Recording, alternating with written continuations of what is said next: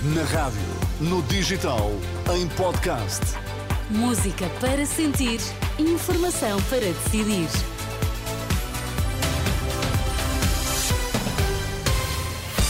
Vai conhecer os títulos em destaque nesta edição da UMA. Boa tarde. Boa tarde. A Arina Sabalenka conquista o Open de Ténis da Austrália. Congresso do Livre no Porto. O Rui Tavares defende eleições na Madeira.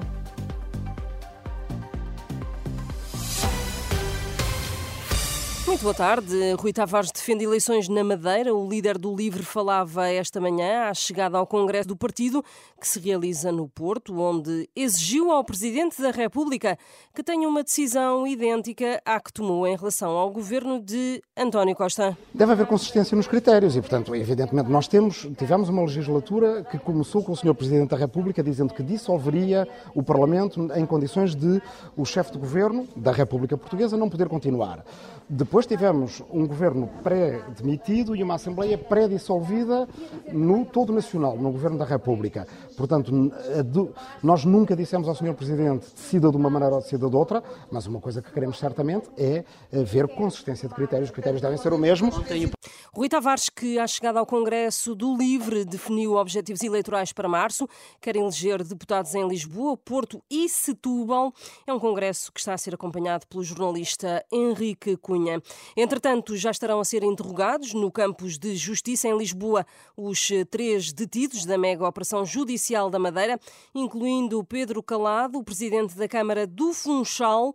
A Polícia Judiciária terá encontrado 20 mil euros em numerário em casa do autarca, mais 10 mil na residência da mãe. À chegada ao Tribunal Central de Instrução Criminal em Lisboa, o advogado do autarca, Paulo Saí Cunha, recusou esclarecer aos jornalistas a origem destes valores. É tão legítimo vocês terem curiosidade em saber essas coisas, como é legítima a minha recusa é responder às perguntas, porque o meu papel não é responder às perguntas. É só para afastar qualquer suspeita da origem deste Volto dinheiro. a lembrar que foram Estamos encontrados 20 mil euros em eh, dinheiro vivo na hum. casa do seu constituinte, autarca do Funchal, Pedro Calado.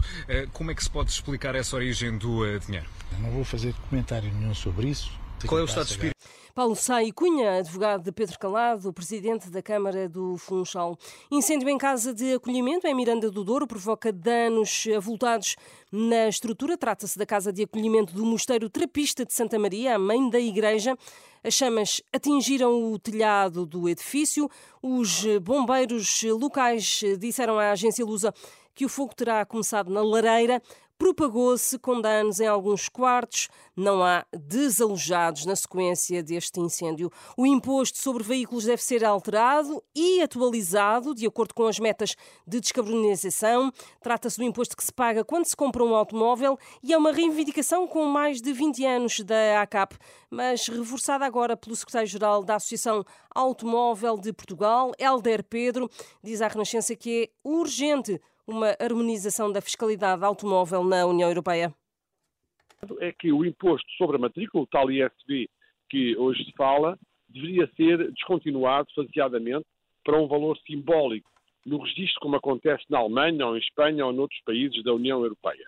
E isso não aconteceu, e não só não aconteceu, como continua a existir uma componente neste imposto, que é a cilindrada, que a CAP já solicitou que fosse descontinuado e passasse a ser só sobre as emissões de CO2, porque é uma componente que nós, eh, na gíria, chamamos uma componente cega, que não tem em conta outras características do veículo e que hoje em dia já não se justifica eh, constar, digamos, das tabelas do ISD. Uma situação que, de acordo com o Jornal Público, penaliza quem compra carros com menos eh, emissões de CO2 os híbridos, nomeadamente. A companhia maior, composta por artistas séniores, sobe hoje ao palco do grande auditório da Fundação Carlos de Gulbenkian em Lisboa. A nova criação, da autoria da coreógrafa Aldara Bizarro, tem como título Agora Nascíamos Outra Vez fala dos projetos futuros destes eh, artistas. Quando me convidaram para fazer o projeto, que integra agora o, o Isto é Parties uh, and Art for Change, nas conversas que eu tive com a Paula Varanda, que é a diretora da companhia, ela pediu-me, porquê que não, não trabalhas sobre o futuro? Achei uh, muita graça, porque habitualmente nós não, não perguntamos a uma pessoa mais velha quais são os planos para o futuro. Fiz essa pergunta e passámos a falar dos desejos deste grupo para o futuro. Este novo espetáculo de dança da Companhia Maior conta com o texto da escritora Patrícia Portela, com música de Neuserf e cenário de Fernando Brizio. Agora nascíamos outra vez, sobe ao palco da Gulbenkian às sete da tarde com Entrada gratuita. Open da Austrália. Arina Sabalenka conquistou esta manhã o título feminino. A bielorrussa número 2 do mundo bateu a chinesa Zheng Qinwen por 6-3, 6-2 e conquistou o torneio da Austrália pela segunda vez consecutiva. Amanhã, não esqueça, é a vez da final masculina de ténis de Austrália, que vai colocar frente a frente o russo Medvedev e o italiano Yannick Sinner. Mais informação na Renascença daqui a uma hora. Até já.